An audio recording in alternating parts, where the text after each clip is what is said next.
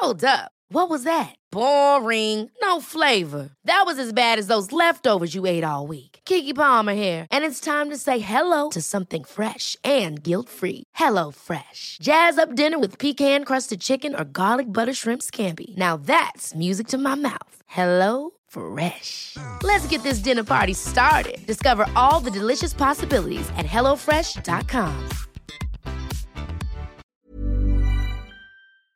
Se van acercando las vacaciones y si tienes un bebé en casa, seguro que te preocupa cómo organizar sus comidas durante los viajes, los días de playa o las salidas a la montaña.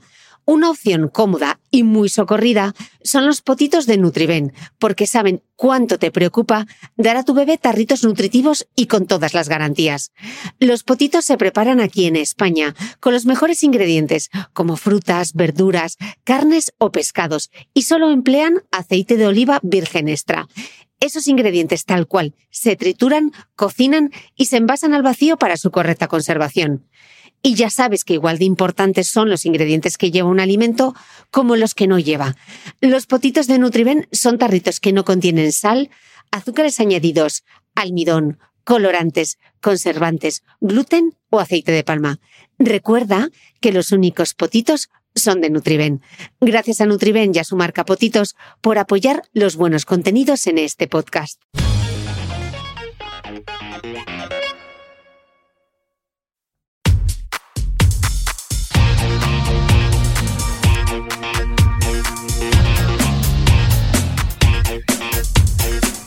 Hola, soy Cristina Mitre, periodista y autora del blog de Beauty Mail. Bienvenidos a mi podcast, donde todas las semanas charlaré con los mejores expertos de la cosmética, la nutrición, el fitness y el bienestar, para que te sientas bien y te veas mejor.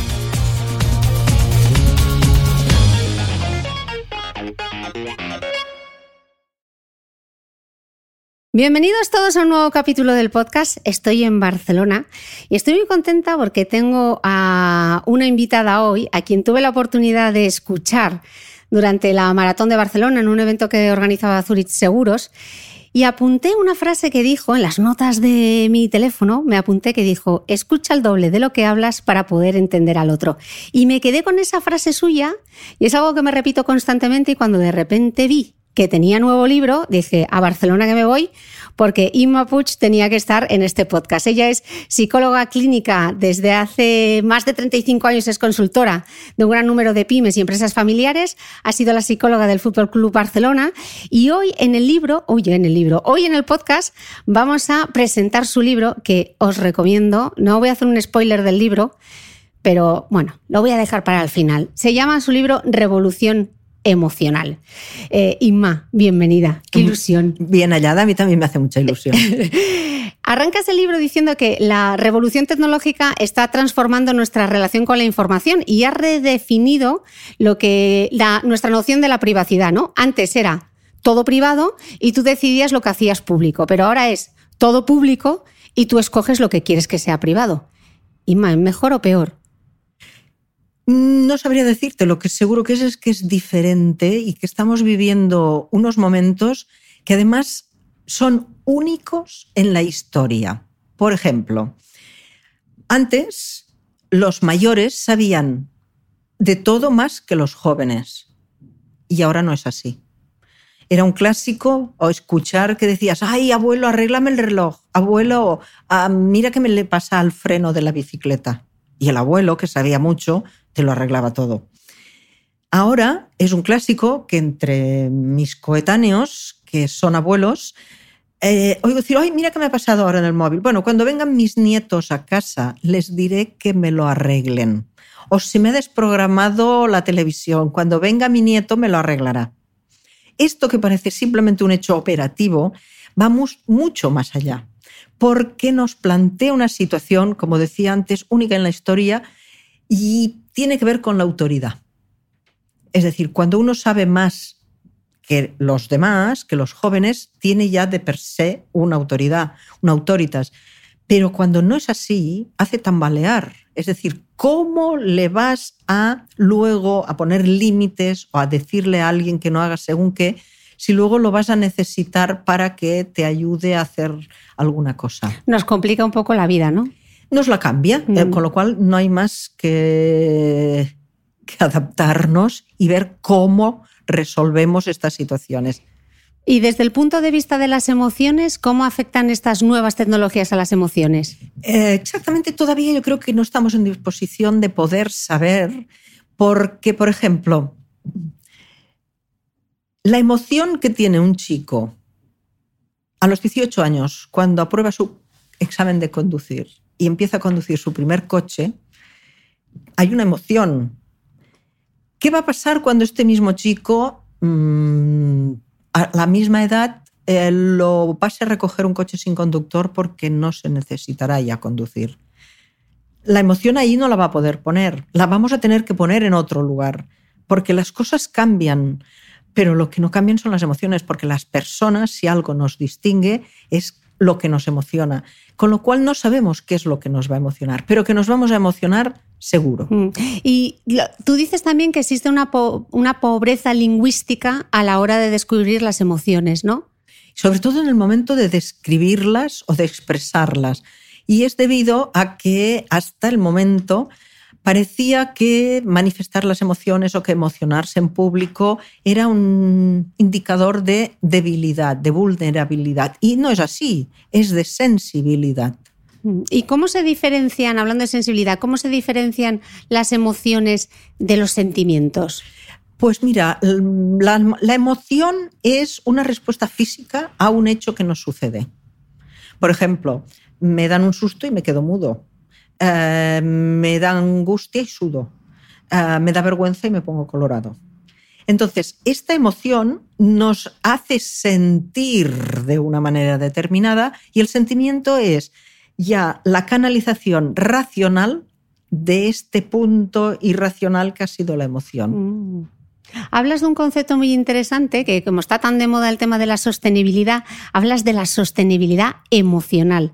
Explícanoslo un poco. Mira, la sostenibilidad emocional es aquella que permite que uno mismo, conociéndose y sabiendo gestionar sus emociones, puede ayudar a los demás y puede no entorpecer a los demás. Es decir, si todos fuéramos sostenibles emocionalmente, el mundo sería muy diferente porque todos hemos vivido y todos hemos visto alguna situación en la que hay alguien que nos está perjudicando o que nos está absorbiendo o que nos está secando porque él no tiene suficiente con su estabilidad emocional que necesita desestabilizar a los demás. Ok, tienes un proyecto eh, que me ha parecido increíble que es innovación emocional.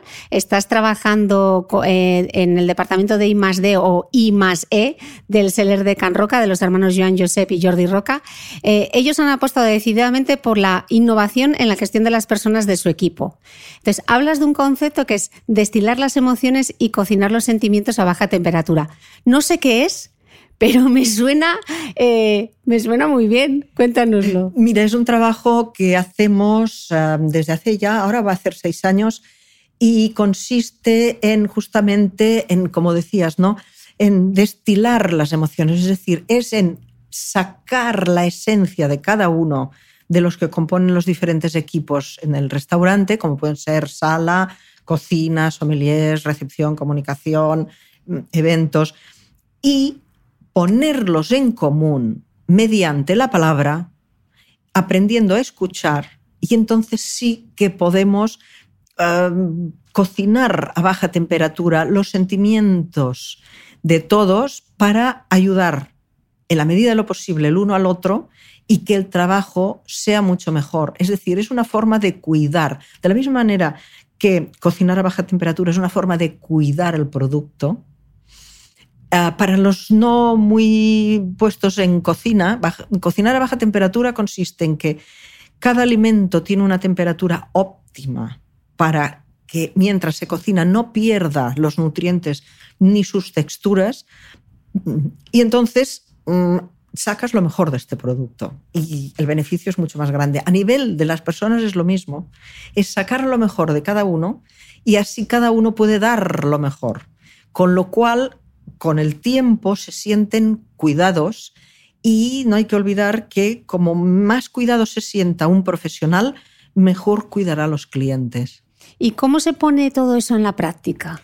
Mm, particularmente yo llevo mm, pues sí, 30, más de 35 años, pero llevo más de 25 trabajando en una metodología que es la que me lo permite. Que es la metodología Balint. Sí, lo tenía que apuntar para preguntarte. Cuéntanos. B-A-L-I-N-T, Balint y eh, consiste en encontrar un espacio, un tiempo y un interlocutor neutro para poder hablar de todas aquellas cosas que habitualmente no hay ni espacio, ni tiempo, ni interlocutor, porque el día a día no nos lo permite. La, acción, la actividad que hay en el día a día no nos permite la reflexión. Y es un espacio para escuchar, para ser escuchado, para hablar, para poder compartir, para poder decir, mm, pues mira, qué bien, te agradezco que el otro día me echaste un cable en un momento determinado, decírselo a un compañero, o decir, oye, no me hagas más esto que me dejas eh, fatal y, y poderlo aclarar todo es como una limpieza que se puede ir haciendo a medida de la comprensión, porque solo podemos ver lo que somos capaces de entender. Tú dices que no es ni un grupo de autoayuda ni, ni una terapia, ¿no? No, no. Simplemente allí lo que se trabaja es el self profesional, todo lo que tiene que ver con, con el trabajo del día a día.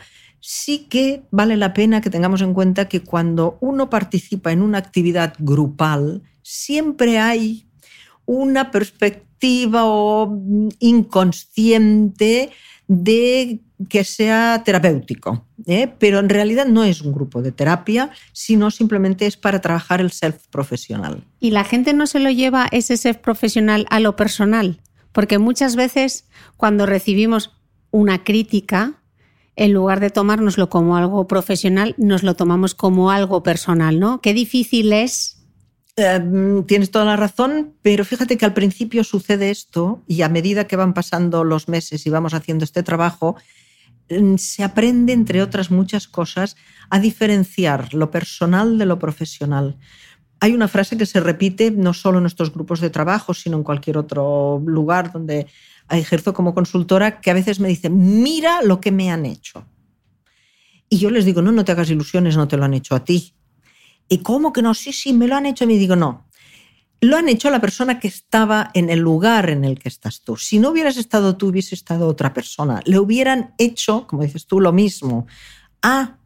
Es cuestión de despersonalizar un poco, porque a veces nos lo tomamos como algo personal y en realidad no lo es. Mm.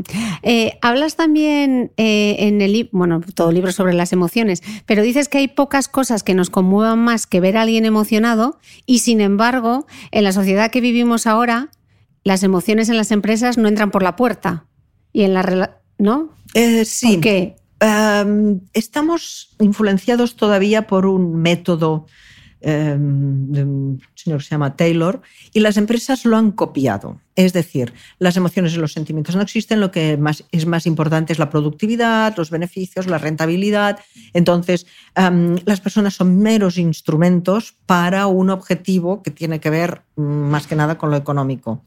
En este sentido, mm, no vamos bien, es evidente que no vamos bien. La cantidad de bajas laborales que hay, gente que no se siente bien eh, en el trabajo. Hay que cambiar este sistema, porque además, sobre todo teniendo en cuenta que las empresas em, están hechas para ganar dinero, es decir, persiguen resultados, pero es que si se persiguen resultados hay que cuidar a las personas, porque los resultados llegan única y exclusivamente a través de las personas. Mm. Hablas también de, del cambio y dices que quizás suene un poco a quimera, a quimera, pero que cuando crees en algo, la distancia es solo parte del camino. ¿Por qué a veces tenemos tanto miedo al cambio? Porque mm, hay una resistencia natural al cambio, porque ante un cambio todo el mundo sabe lo que va a perder, pero no sabemos lo que vamos a ganar y esto nos frena. Sin embargo, no hay más remedio que estar haciendo cambios constantemente, porque cuando se consigue un objetivo, se consigue porque se han hecho cambios. Entonces, el, objetivo o, o el éxito cuando consigues algo tiene una característica muy peculiar y es que los factores que te han llevado a conseguir este éxito, en el preciso instante que lo logras, quedan obsoletos y has de continuar haciendo cambios si quieres continuar mejorando. Pero hay refranes que no nos ayudan y es como si todo funciona, no lo cambies, um, pero no es así. La naturaleza nos demuestra que el cambio es constante y que lo que no cambia acaba muriendo. Eh, arrancaba esta entrevista con, tu, con tu frase mítica sobre lo importante que es escuchar y dices en el libro lo importante que es saber leer a las personas. Sí, porque fíjate que hay una cosa que llama mucho la atención con lo de escuchar. ¿Cuántos cursos hay de aprender a hablar en público, de aprender a hablar para seducir, para las ventas, para tal, para cual? ¿Cuántos cursos sabemos que hay para escuchar? Cuando en la vida es mucho más importante saber escuchar que saber hablar. Y para entender a las personas no nos queda otra que, escucharlas. Ah, y como decías, no, mm, es tan sencillo como seguir la anatomía tenemos dos oídos y una boca, hay que escuchar el doble de lo que se habla. Y ya, aprovechando ya que tenemos los dos oídos, con uno hemos de escuchar lo que nos dicen y con el otro lo que no nos dicen, que a veces es más importante que lo que nos están diciendo. Sí, y el juego de la empatía, ¿no? Sobre todo en redes sociales yo ahora veo que falta mucha empatía, ponerse un poco en, en, el, lugar en del, el otro. lugar del otro, ¿no? Y muchas veces las relaciones interpersonales fallan porque no somos capaces de ver la realidad a través de, los ojos del otro, ¿no? Y solo ese me miro solo al ombligo, pero no me pongo en su. no me pongo en su piel, con lo cual no lo podré entender nunca. Perdón. Porque el hecho de poder ponerse en el lugar del otro nos permite entenderlo. Y, y, es así, solo podemos ver qué es lo que le pasa al otro en tanto en cuanto lo entendamos. Mm. Y dices además que no existe una única manera de gestionar a las personas, ¿no? Creo que cuando se dirige un equipo, la mayor dificultad siempre es gestionarlas porque cada uno es literalmente de su padre y su madre, ¿no? Exactamente, porque pero es que gestionar un equipo es un arte. Mm. Y, la, y parece que nos lo han convertido en una técnica o en un sistema inamovible o matemático y no es así. Las personas somos absolutamente diferentes en algunos aspectos, pero en los básicos somos absolutamente iguales. Es decir, esta es una ventaja, que en lo realmente importante, los humanos somos iguales. A todos nos gusta lo mismo y a todos nos duele lo mismo. En lo que no somos iguales es en lo que no es importante. Es en cómo hablamos, qué altura tenemos, dónde vivimos, cómo vestimos. Esto no es importante. Pero en lo importante todos somos iguales. Con lo cual ya podemos saber de antemano que lo que a mí me duele o lo que a mí me molesta es lo que le duele o le molesta al otro. La única diferencia es la dosis en que a mí me duele o en que a mí me molesta o en que a mí me gusta. Podemos estar seguros que todos estamos más o menos igual en la misma situación, ante las mismas situaciones. Eh, hablas también en, el libro, y ahora está muy de moda hablar de esto del self-care y, y, el cuidado y el autocuidado, y dices que hay bastante confusión hablamos de lo importante que es cuidar a las personas, ¿no? Pero hay bastante confusión a lo, alrededor del cuidado, ¿no? Tú dices que, eh, cuidar a las personas es una inversión, no es un gasto, ¿no? ¿Y, qué diferencia hay entre proteger, sobreproteger, cuidar, mimar? Mira, mm, cuidar significa muchas más cosas que sobreproteger. Porque hay veces que hay personas que creen que cuidar a alguien es sobreprotegerlo. No. Mm, sobreproteger es no permitir que crezcas. Cuidar significa, entre otras cosas, poner límites, significa reconocer, significa escuchar, significa muchas más cosas que sobreproteger. Pero mm, lo que nos permite crecer es sentirte cuidado. Y todos sabemos cuándo nos sentimos cuidados y cuando no nos están cuidando. Mm. Hablas de poner límites. Los adultos, sabemos que los niños necesitan límites, pero ¿necesitamos límites los adultos? También. Lo, diferentes, son diferentes límites, pero también porque mira, mm, saber que hay alguien que te ha puesto límites, de entrada ya sabes que hay alguien que está ahí, que te está, si más no, cuidando. Y si además cuando tú te los saltas, te viene a decir, oye, mm, significa que lo que estás haciendo le importa y que además te viene a avisar para que no vuelva a suceder por tu bien. Es es alguien que permanentemente está ahí. ¿Cómo nos duele cuando hacemos cosas y nadie nos viene a decir nada. Tenemos una sensación de inutilidad, de decir, no sé por qué lo hago, porque si total no le importa a nadie. Que te pongan límites es la prueba que tienes de que le importas a alguien. Pero a veces incluso con los límites, tú dices que en las empresas hay que desobedecer. Sí, porque... Hay que ser contestatario. Que... uno ha de tener claro mmm, cuando, porque mira, los límites están para saltárselos cuando sea necesario. Pero si no, no hay límites, no te los vas a poder saltar, no vas a poder tener la pauta de tu crecimiento. ¿no? Esto es como en todas, en todas las actividades, y podemos poner el ejemplo de la pintura, para poder saltarte las normas de lo que es la pintura clásica, has de ser muy bueno en pintura clásica y luego sáltate las normas. Y, en cualquier otra actividad, es decir, hay que ser muy bueno en lo tuyo para luego poder saltarte esta norma porque ya dominas. Pero mmm, los límites te los han de poner y tú has de decidir cuándo te lo saltas o no te lo saltas. Sí, dices que tiene que ser una desobediencia útil y constructiva, ¿no? Justamente, porque tenemos la idea de que obedecer mmm, es mucho mejor que desobedecer. Realmente, mmm, el que obedece llega donde quiere el que manda, el que desobedece llega donde quiere él. Mm. Entonces, hay muy mala prensa en, con el desobediente, pero esto ya nos viene de pequeños. Es decir, es un clásico escuchar, mmm, oh, qué mono, qué guapo eres, qué obediente. O sea, ya nos van inoculando que ser obediente es una ventaja y comparaciones con los hermanos como, mira, qué guapo es tu hermano, qué obediente. En cambio, tú, mira, castigado por desobedecer. Esto vamos creciendo con ello. ¿Qué pasa?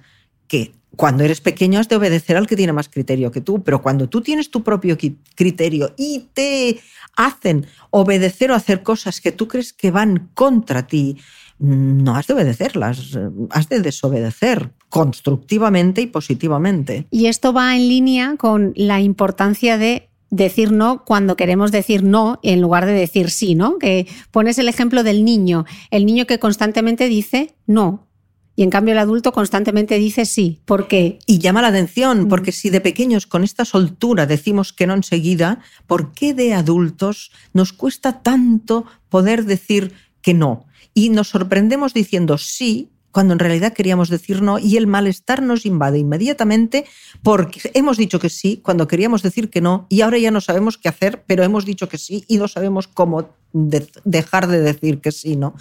Pero fíjate que ha de haber un motivo más que poderoso porque los niños aprenden antes a decir que no que a decir que sí. Y esto es por algo, es porque es básico para la supervivencia. Y llama la atención porque en el aprendizaje evolutivo las fases son que siempre aprendemos de lo más sencillo a lo más complejo. Pero es más complejo y más difícil decir que no con la cabeza a un niño, le es más difícil mover la cabeza de izquierda a derecha que de arriba a abajo. Se mueven más músculos para decir que no que para decir que sí.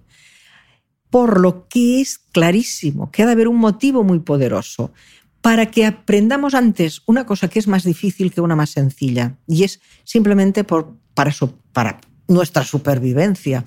Claro, y tú dices que al final terminamos muchas veces diciendo que sí porque no hay cosas que produzcan más bienestar que sentirse querido, ¿no? Entonces que muchas veces nos plegamos a los deseos del otro sencillamente. Sí, porque cuando le dices a alguien no, este alguien se siente como mal, porque él quería que tú hicieras aquello, que a veces incluso no te convenía ni a ti. Pero cuando dices que no, como que siempre hay un cierto rechazo, porque el otro está molesto, porque con el deseo que tenemos todos los humanos de que nos quieran, porque es el, básico, temes que si dices que no, no te van a querer y que si dices que sí, te van a querer más, con lo cual vas sumando síes para que te quieran más. Y no sabemos que nos respetan más cuando sabemos decir que no que cuando decimos siempre que sí. Ya, lo que pasa es que, Inma, el egoísmo está muy mal visto. Hay que reclamar más el egoísmo. Absolutamente. Hay que hacer campaña para el egoísmo constructivo porque tiene, es una palabra el egoísmo que tiene muy mala prensa en nuestra sociedad Y no sé, bueno, sí que podemos llegar a la conclusión de por qué. Y es porque desde el punto de vista moral o religioso, eh, siempre se ha escuchado que hay que pensar en el otro y el prójimo es más y hay que dar lo que tienes. Desde el punto de vista moral o religioso, probablemente es cierto, pero, pero yo no, no es mi campo, mi campo es el de las personas. Y desde el punto de vista de la supervivencia humana, es mucho más importante ser egoísta que no serlo. Por la sencilla razón de que si tú estás bien, los de tu alrededor van a estar bien. Y esto lo hemos comprobado todos. Cuando hay alguien en un grupo familiar, empresarial, de amigos, que no está bien, no, permita que, no permite que los que están bien lo disfruten. Con lo cual es importante que cada uno esté bien y así los de su alrededor estarán mejor. Me cuesta ¿eh? convencer en este sentido porque cuando esto lo explico en, conferencias, en, sea el país que sea, siempre hay entre los asistentes alguien que levanta el brazo y me dice, mire, disculpe, estoy de acuerdo absolutamente en todo lo que ha dicho usted hoy, menos en lo de el egoísmo, ¿no? Es decir, yo tengo unos valores, tengo una formación y no estoy de acuerdo y entonces intento convencerles, pero finalmente les pongo el ejemplo de que por lo menos todos una vez en la vida hemos cogido un avión y que em, em, todo y que los pobres sobrecargos nadie les hace nunca caso porque em, es hablan y hablan y allí ya vemos que tampoco escuchamos porque nos están hablando de cómo hemos de salvarnos en según qué situación y todo el mundo está a lo suyo. Hay un momento en el que dice, en caso de despresurización de la cabina, bajará una mascarilla con oxígeno, póngasela primero usted y después póngasela a los del alrededor. Mm.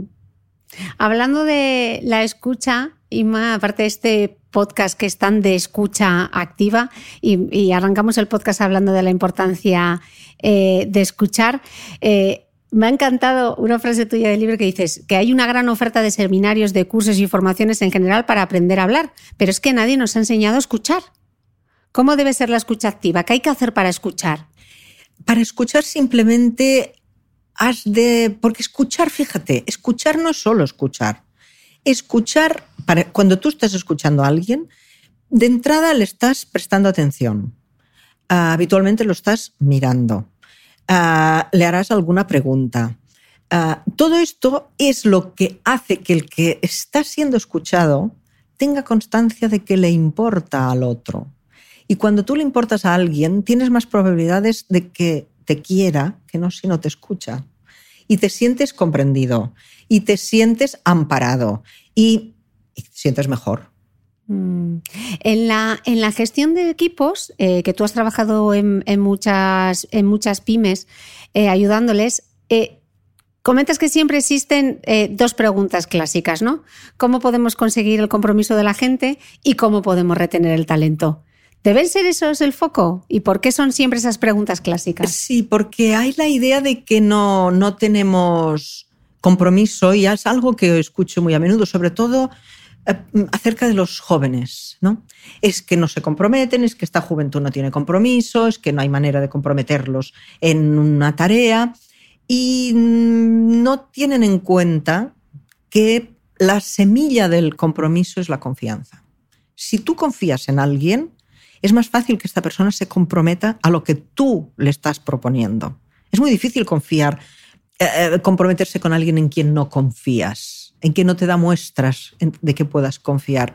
Y esto es lo que sucede. Es decir, queremos que la gente se comprometa, pero nosotros no nos comprometemos. No nos comprometemos a cuidarte en la empresa, no nos comprometemos a enseñarte, no nos comprometemos a un contrato, no nos comprometemos a nada, pero tú sí te has de comprometer. No, el compromiso va por las dos partes y entonces las empresas mm, comprometidas tienen gente comprometida. Mm. ¿Y la gestión del talento?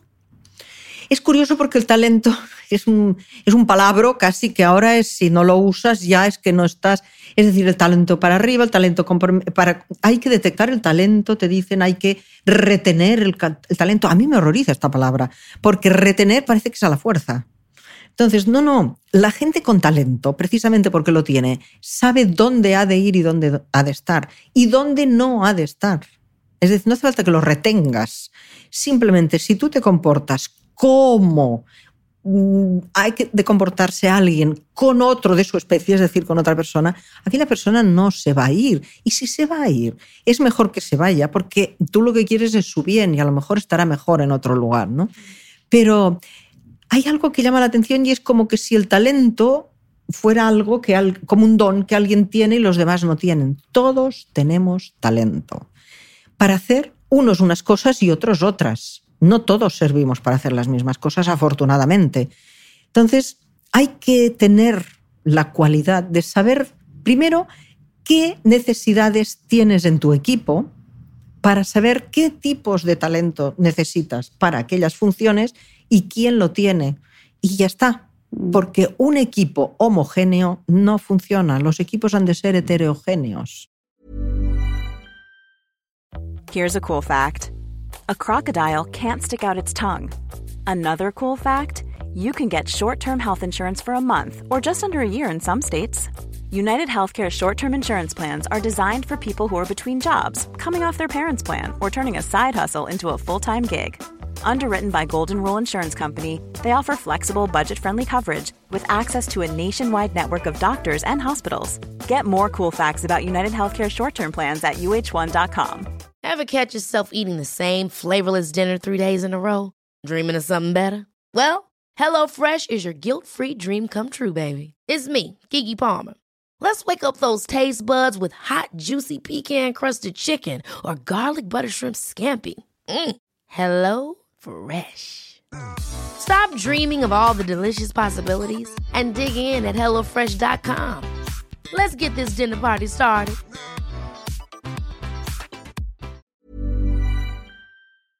¿Sabías que los bebés son capaces de autorregularse y comer lo que necesitan? Hasta el primer año, la leche ha de ser su alimento principal, bien sea lactancia materna o artificial, y poco a poco podrán ir probando diferentes texturas y alimentos. Ahora, con buena temperatura, a todos nos gusta salir más de casa, y en verano pasamos mucho tiempo fuera, en la playa, la montaña o recorriendo el mundo. Si tienes un bebé que ya ha empezado con la alimentación complementaria, para esos momentos puedes contar con los diferentes tarritos que ofrece Potitos. Hay recetas para bebés desde 4 y 6 meses y solo llevan ingredientes como frutas, verduras, carnes o pescados que se trituran y se envasan tal cual. Los potitos de Nutriben son tarritos seguros, fáciles de conservar y transportar, ya que no necesitan refrigeración, tan solo mantenerse en un lugar fresco. Se calientan en microondas o al baño María, sin conservantes ni azúcares añadidos. Gracias a Nutriben y a su marca Potitos por ser nuestro mecenas del mes.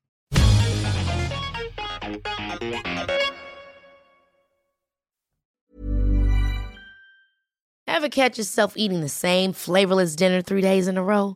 Dreaming of something better? Well, HelloFresh is your guilt-free dream come true, baby. It's me, Kiki Palmer. Let's wake up those taste buds with hot, juicy pecan-crusted chicken or garlic butter shrimp scampi. Mm.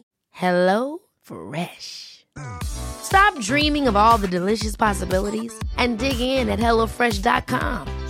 Let's get this dinner party started.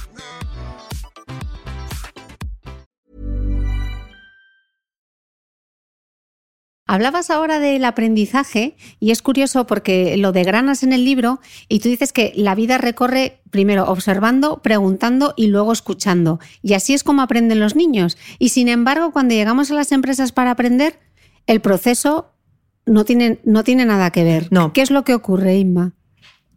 Ocurre que cuando alguien llega a una empresa, mmm, habitualmente es vivido no como alguien al que se le da una bienvenida y tú vas a aprender de nosotros y nosotros probablemente aprenderemos algo de ti, sino se le vive como una amenaza. Cada vez sucede más, además, ahora porque se están dando otras situaciones que no se habían dado antes. Y es que debido a la longevidad de las personas y en la vida laboral, cada vez se da más situaciones que no se daban antes. Es decir, personas que llevan 45 años trabajando en una empresa, que tienen habitualmente unos cargos que tienen mm, autoridad y que son los que deciden, y están empezando a entrar en estas empresas jóvenes que han terminado su carrera y que están mucho más preparados en algunas facetas que los que son sus jefes y que llevan tantos años ahí. Entonces, ensamblar estos dos equipos es básico e imprescindible, pero hay quien vive al recién llegado como una amenaza porque está poniendo a la vista carencias que uno tiene, que antes tampoco se daban, porque los jóvenes ahora hablan unos con una facilidad más idiomas que los mayores y están mucho más uh, habituados a unas tecnologías que estos mayores. Entonces lo viven como que estos jóvenes están poniendo de manifiesto sus carencias y esto les hace pensar que quizás no están tan preparados para estar en los cargos que están. ¿Y cómo se gestiona eso? Porque es complicado, ¿eh? Es complicado, pero, pero mira, es como, como la vida misma. Es decir, respetando a los mayores y los mayores siendo capaces de no sentirse acomplejados porque hay unos jóvenes que saben cosas que ellos no saben. Hay que, hay que repartirse el conocimiento. Unos saben unas cosas y otros saben otras. Mm. Entonces, es importante porque es que si no vamos a perder conocimiento que tiene que ver con la experiencia, o vamos a perder conocimiento que no tiene que ver con la experiencia, sino con las nuevas tecnologías o con las nuevas formas de, vivir y con el futuro, porque no hemos de olvidar que el futuro son los jóvenes. Mm. Hablabas justo del reconocimiento y dices que, que todos somos adictos al reconocimiento. Absolutamente. Es decir, lo necesitamos como el aire que respiramos o como el pan que comemos. Es un básico, todo lo hacemos por reconocimiento ya de pequeños. Es decir, es fácil ver a un niño que hace algo y cuando ve que gusta o que le reconocen, lo repite y lo repite hasta que le dices, vale, niño, basta. Porque ya, ya, ya empezamos a sentirnos muy bien cuando nos reconocen. Pero llama la atención lo rancios y tacaños y, y raros que somos con el tema del reconocimiento, porque si tenemos una pareja, unos hijos, unos compañeros, unos colegas, unos amigos que decían cosas hacen 90 bien y 10 mal, les iremos a señalar las que, las que hacen mal. Es increíble. Con lo cual, esta persona que solo recibe comentarios sobre lo que hace mal, va a terminar pensando que lo hace todo mal y su autoestima va a ir cada vez peor. Y ese es el problema, ¿no? Que nos mina la autoestima. Absolutamente. Y en cambio el reconocimiento te la potencia. Y lo que todavía llama más la atención es que es gratis. Dar reconocimiento es gratis. Yo habitualmente comento que el día que Hacienda descubra los beneficios del reconocimiento nos hará pagar por ello, con lo cual vale la pena aprovechar ahora que todavía es gratis. y además dices que reconocimiento y aprendizaje van de la mano, ¿no? Justamente, porque como más te reconocen, mejor te sientes y entonces más ganas tienes de volver a aprender algo para que el que te está enseñando te diga muy bien y puedas volver a hacer otra cosa para que te vuelva a decir muy bien porque además incluso de adultos, simplemente alguien te ve y te dice, oye, me ha gustado aquello, o cómo me gusta esto que llevas, o qué bonito te sientes tan bien. y son cosas sencillas. Y gratis. Y gratis. Decías antes que todos tenemos un talento y que a veces solo necesita casi como de una oportunidad, ¿no? Pero también dices en el libro que además de talento tenemos un contratalento y eso es lo que a veces a nosotros nos boicotea. No solo que no nos lo reconozcan, sino que nosotros además nos autoboicoteamos, ¿no? ¿Qué es este? Sí, sí, ¿Por qué operamos así? Pues mira, porque realmente es sorprendente ver que todos tenemos un talento para hacer determinadas cosas, pero al mismo tiempo todos tenemos un contratalento para hacer mal determinadas, las mismas cosas. Es decir, somos capaces de hacer muy bien una cosa y muy mal la misma cosa a la misma persona. Y esto tiene que ver, tiene que ver con la mirada. Mm, con la mirada del otro. La mirada del otro es algo importantísimo que esto Robert Rosenthal ya en su momento. Me justo hablar de esto ahora, porque tú dices que em, uno de los grandes interrogantes que no hemos sabido resolver sobre el comportamiento humano es justamente porque ante una misma situación una persona se comporta de una manera y otra persona se comporta de otra, ¿no? Exactamente, esto desde siempre ha habido un gran interés en descubrir cuál es el motivo, ¿no? Y cuando no había medios para investigar, se decidió prácticamente que era todo genético, nacías con una carga genética y esto ya te condicionaba eh, para toda la vida. Hasta que en un parto de gemelos murió la madre y dieron un bebé a una abuela y otro bebé a otra abuela, que están en extremos opuestos del país, y al cabo de un tiempo, de unos años, estos niños no se comportaban igual, hablaban con diferentes acentos, tenían diferentes gustos Y la perplejidad fue grande porque mayor em, igualdad en la carga genética que unos gemelos no es posible y estos niños eh, se comportaban diferente. Con lo cual entonces se aceptó que había un 50% genético y un 50% ambiental o educacional. Hasta que aparece Robert Rosenthal y mm, él dice que él tiene algo que aportar que también condiciona el comportamiento de las personas. Le preguntan qué es y él dice la mirada. Los científicos no se lo aceptaron, dijeron esto no, no, no es científico, no se puede replicar, no se puede medir. Y él se propuso mm, demostrarlo y lo consiguió con su trabajo en las escuelas y en los maestros. Ah, Robert Rosenthal lo que hizo para demostrar a la comunidad científica que él tenía razón fue que se fue a una cantidad ingente de, de, escuelas y les dijo a los maestros, oiga, usted, ¿ustedes quieren que yo les pase un test a sus alumnos? Y los maestros decían, ¿qué es un test? Y él dijo, yo he hecho una serie de preguntas que en función de la respuesta yo puedo saber cuál es la capacidad intelectual de este alumno y cuál será su progresión. Ah, dijeron los maestros, bueno, sí, esto, pues sí. Pasó los test, al cabo de un mes y medio volvió a hablar con los maestros y les dijo, ¿queréis el resultado de los test? Ah, sí, sí, dijeron. Los maestros, ¿qué hizo Robert Rosenthal? Robert Rosenthal lo que hizo es decir a todos los profesores de todas las clases lo mismo, tiene usted dos fenómenos en su clase, tiene usted dos cracks y tiene usted dos desastres. Los maestros dijeron sí, ya sabemos quién son, porque nosotros tenemos ya experiencia, llevamos un mes y medio con estos alumnos y enseguida ves el que va bien ya de entrada y el que ya no va a ir bien. Robert Rosenthal a propósito cambió los resultados y les dijo, los dos fenómenos, y dio el nombre de los dos desastres, y los dos desastres, y dio el nombre de los dos fenómenos se quedaron absolutamente perplejos y los profesores dijeron, mire, sabe que esto de los test no sirve porque nosotros tenemos experiencia, ya llevamos un tiempo y no va, esto no, no, no, no, no, no va a ir así. Bueno, se va Robert Rosenthal, vuelve al final de curso y les preguntan los profesores, ¿qué tal ha ido el curso? Y un porcentaje altísimo de maestros le dijo, oiga, sabe que usted tenía razón. Al que empezó aquel tan tan bien, también se ha ido quedando un poco y el que empezó mal uh, se ha ido espabilando y casi se han puesto al mismo nivel. Es cuando entonces Robert Rosenthal dice, lo ven, cuando a ti te miran con ojos de, tú vales, sigue intentándolo, ahora no te sale, pero como que vales y tienes capacidad y yo confío en ti, ya te saldrá, tú por agradecimiento haces lo que sea y lo haces. Pero cuando tú eres bueno, lo sabes, y te miran con mirada de, mm, no me gusta nada lo que haces, no lo intentes más porque no voy a cambiar mi opinión, llega un momento que cada vez te sientes peor y aquello que sabías hacer tan bien, cada vez te parece que lo haces peor, lo haces con miedo, no te apetece hacerlo y llegas a hacerlo mal. Esto es la, importancia de la mirada del otro. Me encanta. Qué importante es que alguien te diga que puedes, ¿eh? En todos los ámbitos de la vida. Es un básico. Mm. Eh, Hablas también en el libro de la resolución de los conflictos y hablas de, un, de una situación que yo no había escuchado nunca, de la palabra iatrogenia. Que esto es cuando vamos a ir con la mejor intención y la liamos parda. Exactamente. Para en los barrios sésamo. ¿Cómo es esto? Sí, la palabra iatrogenia es una palabra muy peculiar también viene de la medicina y significa que cuando tú haces algo con la intención o voluntad de solucionar o de arreglar o de ayudar, en lugar de esto perjudicas.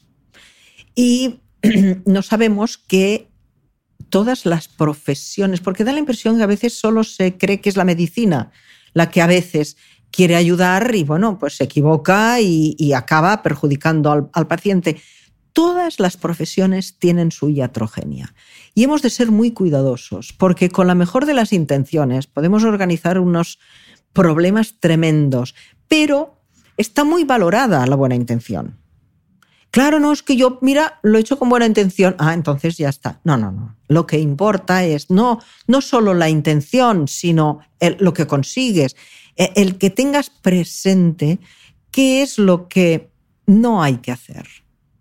Hay algo muy importante y es que cuando aparece un conflicto y me consultan o me, como más urgente además es la situación, me dicen, a ver, Ima, ¿qué hemos de hacer? Y yo digo, pues no lo sé. ¿Cómo que no? Sí que hay que empezar, ya hay que hacer.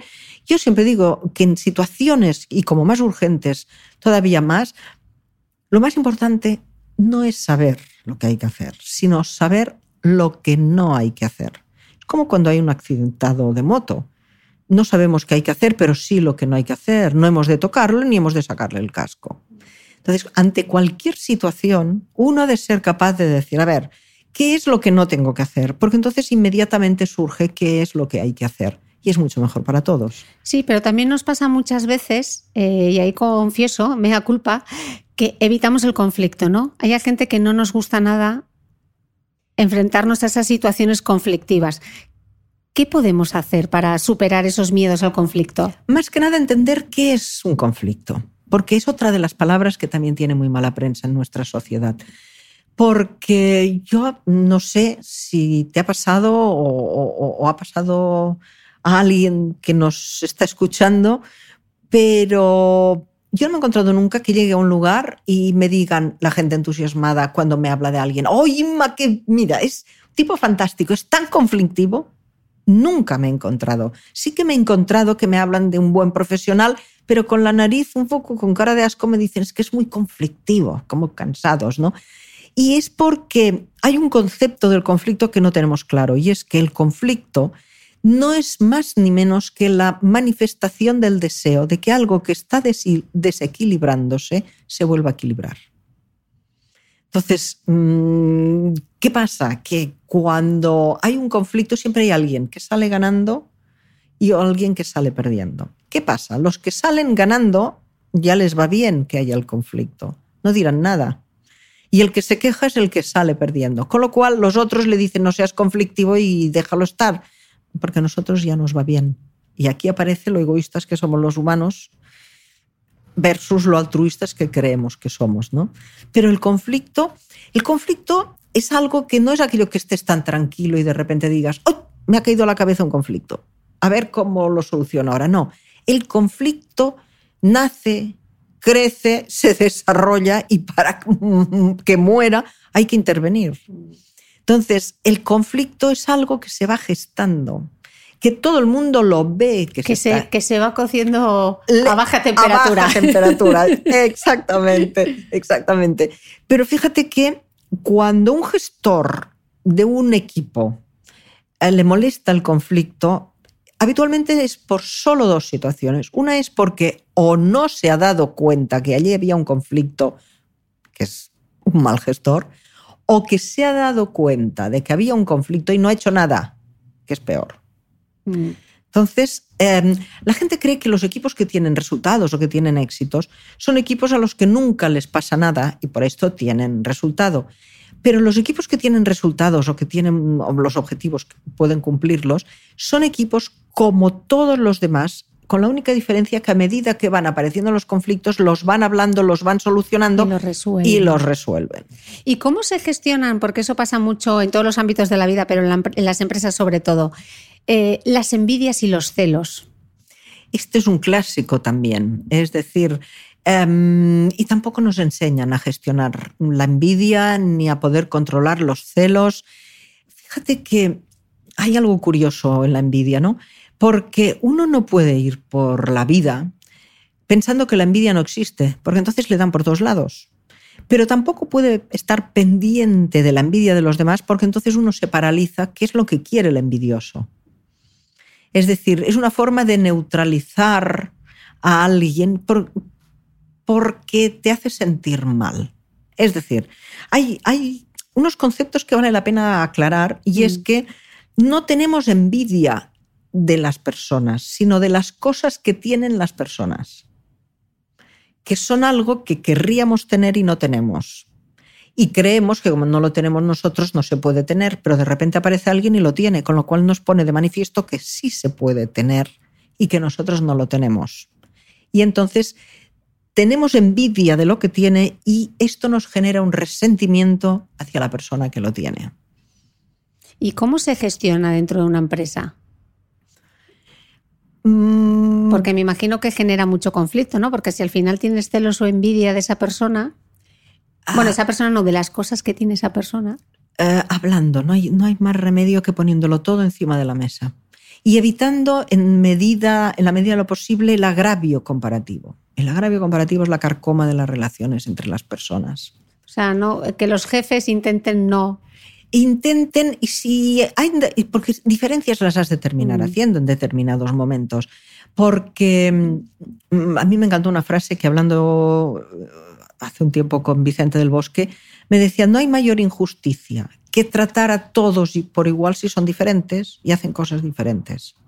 Pero entonces ha de explicarse que mira, tú tienes esto por esto y por esto y por esto y tú no lo tienes por esto y por esto y por esto y a lo mejor lo puedes conseguir, pero de momento no lo tienes, pero si lo haces lo tendrás, es decir, explicando mucho que las cosas no son porque sí y que las cosas no se consiguen a base de las malas artes para conseguirlo. Claro, el problema luego viene cuando esa persona que te tiene envidia te intenta desacreditar, ¿no?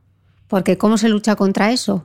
Em, protegiéndose. Es decir, uno ha de protegerse de la envidia y pensar que hay un refrán, el refrán en español que dice que si quieres ser feliz no hay que ser ni envidiado ni envidioso. Pero um, en este sentido, cuando uno ve que genera envidia, ha de gestionarlo desde el punto de vista de, bueno, mm, es una carga que lleva en cierta parte el éxito, porque fíjate que solo envidiamos cosas buenas. Envidiamos la belleza, envidiamos, envidiamos el dinero, envidiamos el éxito, envidiamos... eh, pero nadie envidia ni la po- pobreza, ni la fealdad, ni la miseria. Entonces, cuando a ti te envidian, uno ha de pensar, bueno, mm, no está mal, no me cambiaría por él, porque yo debo tener algo que él no tiene y no me cambiaría por él. Normalmente el envidiado no, no siente muchos deseos de cambiarse por el envidioso. Me gustó mucho porque en el libro eh, hay una parte en la que hablas del acoso psicológico que a veces se vive en las empresas y que qué difícil es a veces eh, sab- saber verlo. Y justo estos días hablaba, hablaba sobre, sobre este tema con, con- un amigo y tú dices que la, la característica del acoso psicológico es que no es algo puntual, ¿no? sino que son cosas. Hablemos un poco del, del acoso psicológico para que si alguien nos está escuchando y está en esa situación, sepa verlo, porque muchas veces como que causa dolor y desconcierto y entonces el que está siendo acosado como que no lo sabe explicar muy bien y se piensa, bueno, es que igual esto son imaginaciones mías, no... Eh, cuesta mucho eh, explicar, pero es muy fácil de identificar. Uno enseguida siente cuando aquella broma, aquel comentario reiterativo, eh, mantenido en el tiempo, va más allá de una simple broma. Y, y hay mucho desconocimiento en este sentido y se pasa mucho de puntillas. Ah, hay mucho en las empresas. No hay más que antes, pero ahora sí por lo menos está tipificado, se puede hablar de ello y se puede mm, identificar. Porque fíjate si llega a haber desconocimiento que mm, a mis alumnos en ESADE me gusta comentarles, decir, a ver, en un caso de acoso, ¿quién es el fuerte y quién es el débil? Y la mayoría de veces, el primer día de clase, te dicen, bueno, claro, el acosado es el débil y el acosador es el fuerte. Y es al revés. Es decir, esto es el punto difícil de gestionar porque tiene un punto perverso. Es decir, el fuerte es el acosado. El acosado tiene algo que le molesta profundamente al acosador porque le está poniendo de manifiesto algo que él querría tener y sabe que no va a tener y que lo vive como una amenaza. Entonces va a minarlo para que aquello tan brillante que tiene el otro a él no le duela. Entonces empieza a desplegar de una forma absolutamente perversa, porque es una perversión, toda una serie de mm, formas de comportarse para que solo se dé cuenta, porque se da cuenta uno enseguida, que aquello va más allá de un comentario o de una broma. ¿Qué pasa con el entorno? El entorno habitualmente no lo detecta enseguida, pero con el tiempo sí. Y esto es lo que más duele a la víctima, que todo el mundo lo ve y nadie hace nada. El silencio cómplice que acaba obteniendo el acosador porque genera miedo. Y todo el mundo dice, si yo defiendo a este, luego me va a atacar a mí. Y entonces todo el mundo por miedo, es decir, el acosador es un individuo que genera miedo. ¿Y qué hacemos en situaciones así? Ir a recursos humanos, no sé, ¿cómo se gestiona? ¿Enfrentarnos al acosador? A ver, enfrentarse al acosador es una opción, pero no siempre es posible porque a veces pues, tiene más poder que tú, a veces tiene más experiencia que tú, a veces es mayor que tú, tiene más prestigio que tú. Es decir, no es fácil y sobre todo porque uno tiene miedo de estar imaginándose cosas que no son verdad, porque como que nadie dice nada y ni nadie, em, todo el mundo es como si va disimulando, llega a plantearse uno si no se lo estará imaginando y si no estará exagerando, porque es verdad que hace muchas bromas, pero a ti te duelen las bromas, no te hacen gracia. Y es verdad que tampoco lo hace mucho en público y que aprovecha momentos en los que no hay nadie para o para dejarte fuera de una reunión o de una comida que se ha preparado. Ay, me he olvidado. A todo el mundo le puede pasar. Es decir, son auténticos profesionales los que acosan habitualmente. Es decir, para ellos es como una supervivencia. Ellos creen que el otro es una amenaza tan grande para ellos que han de eliminarlos y van a muerte. Entonces lo que hay que hacer es, sobre todo, señalarlo, sobre todo, decirlo. Y mm, yo recuerdo un, entrenador que me dijo una frase que me ha quedado grabada y la encuentro de una utilidad inmensa. Más vale un porsiaca que un penseque. Me encanta. Es decir, por si acaso voy a decir esto, no sé acaso que como que pensé que no era, mira lo que me encuentro ahora, ¿no? Eh, hablábamos antes de esas frases manidas de la retener el talento. Si hay algo que se utiliza mucho en las empresas es la importancia del liderazgo. Entonces, dices en el libro una cosa que me, hizo muchísima gracia y es el, el, día que se empezó a utilizar la palabra líder como arma de descripción masiva, me quedé perpleja. Sí. ¿Por qué todo el mundo tiene que ser líder? Todo el mundo y además el líder, bueno, tiene una serie de, de, características espectaculares. Además son, bueno, ejemplares, son comprensivos, son tolerantes, son capaces, son una serie de que es como si fuera un cajón desastre de poner todas una serie de atribuciones a alguien que se supone que luego las ha de ejercer. Y yo también escribo mi libro porque es fruto de mi experiencia. Debido a mi trabajo, tantos años, yo trabajo con líderes, ya sea en la empresa, ya sea en el deporte, ya sea en la música, ya sea en diferentes actividades. Y yo también digo en el libro que a mí no me ha tocado ninguno de estos que dicen en los cursos y en los seminarios para ser líder. Es decir, mm, en los líderes con los que yo he trabajado son, o sea, para mí un líder es alguien que tiene seguidores. Porque un líder sin seguidores no sabemos qué es. Con lo cual, un líder tiene seguidores. ¿Y, cuáles son los líderes que yo he visto y qué es lo que hacían? Pues un líder es aquel señor que un buen día de repente dice, hoy voy a hacer las cosas de otra manera de como las hice ayer y como se han hecho siempre. Yo las voy a hacer de otra manera. Y las hace no le importa nada lo que dirán los demás, ni si los demás les molesta, ni si les gusta, ni si les va bien. Ellos lo hacen y ya está. ¿Qué sucede? Hay en aquel mismo momento una serie de gente a su alrededor que lleva tiempo pensando lo mismo y no se atreve a cambiarlo. Pero cuando ve que alguien sí se atreve, dicen, ah, yo también, y aquí ya tenemos el líder y los seguidores. Entonces, para mí un líder es esto, pero el líder no tiene estos atributos que nos hacen creer. Pero además hay algo más curioso todavía. Esta necesidad de cursos para líderes y no hay cursos para seguidores. Pasa un poco como lo del hablar y el escuchar. Si todos hablamos muy bien, ¿quién nos va a escuchar? Y si todos somos líderes, ¿quién nos va a seguir? Con lo cual a mí me parece que es mucho más práctico hacer cursos para seguidores, porque todos en nuestra vida vamos a ser más veces seguidores que líderes. Con lo cual nos iría mucho mejor un curso para saber escoger el líder de verdad, diferenciarlo del del libreto, de que no nos enreden, de que no nos den un líder por algo que no lo es, ¿no? Arrancábamos esta entrevista hablando sobre cómo las nuevas tecnologías y el progreso han cambiado, eh, pues, cómo nos relacionamos y el tema de las emociones. ¿Cómo serán las emociones en el futuro? Esto es algo que es vamos a irlo bien, vamos a ir viéndolo porque no se sabe, pero sí sabemos que van a haber emociones porque es consustancial al ser humano. No sabemos dónde, qué es lo que nos va a generar emoción, cómo vamos a sentirnos, es decir, cómo van a ser nuestros sentimientos de adaptación a tantos cambios como vamos a tener que, vivir. Pero mm, la verdad yo no estoy nada intranquila en este sentido.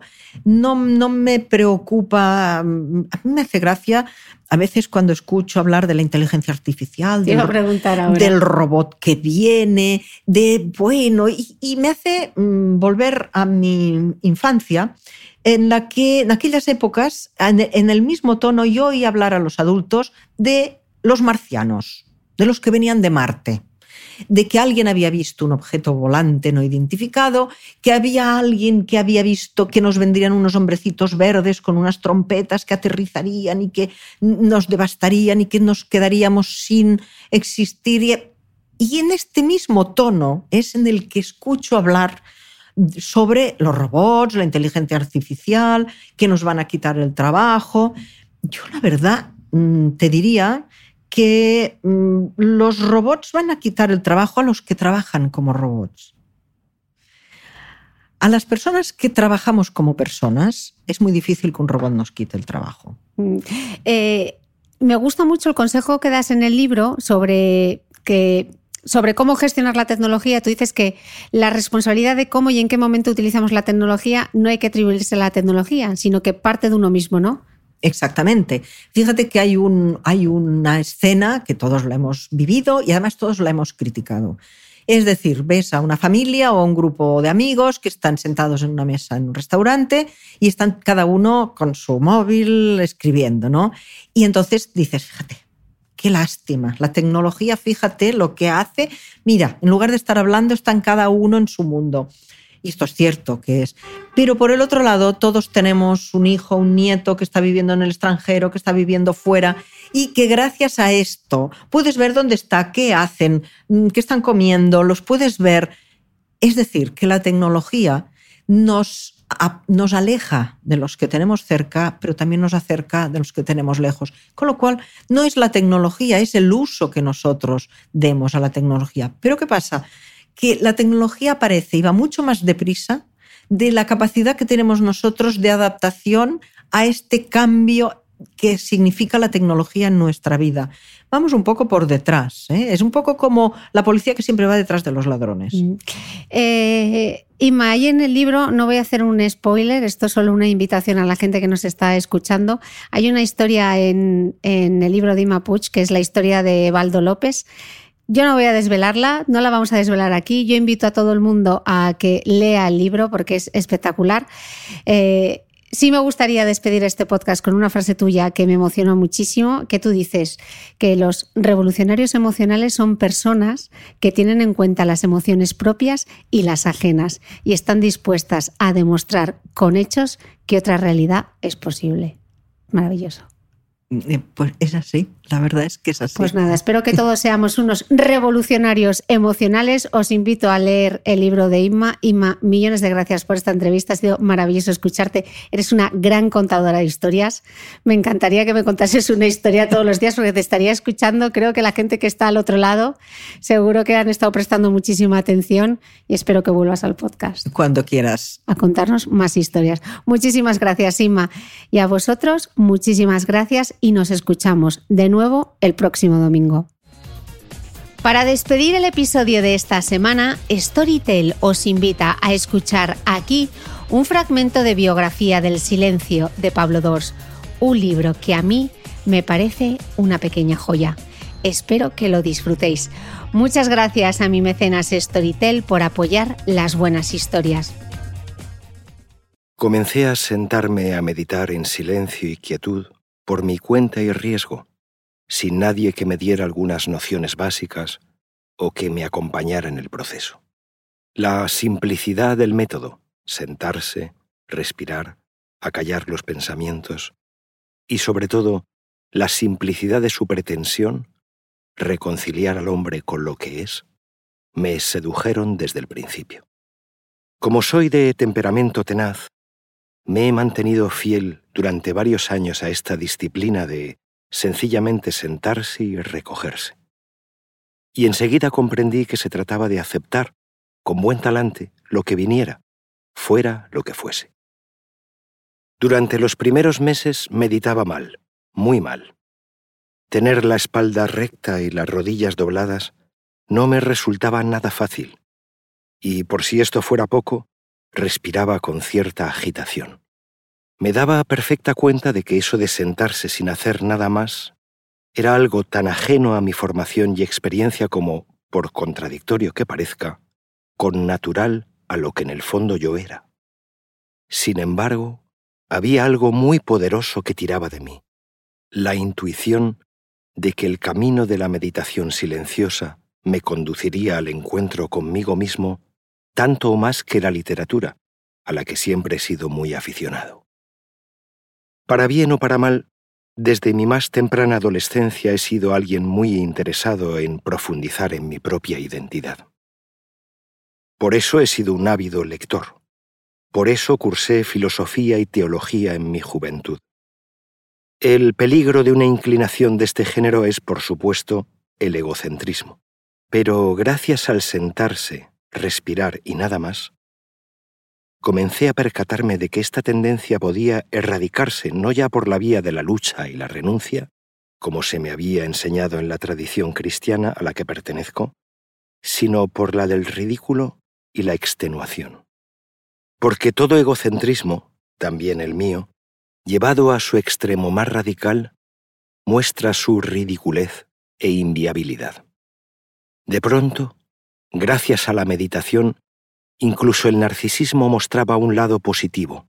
Gracias a él podía perseverar yo en la práctica del silencio y de la quietud.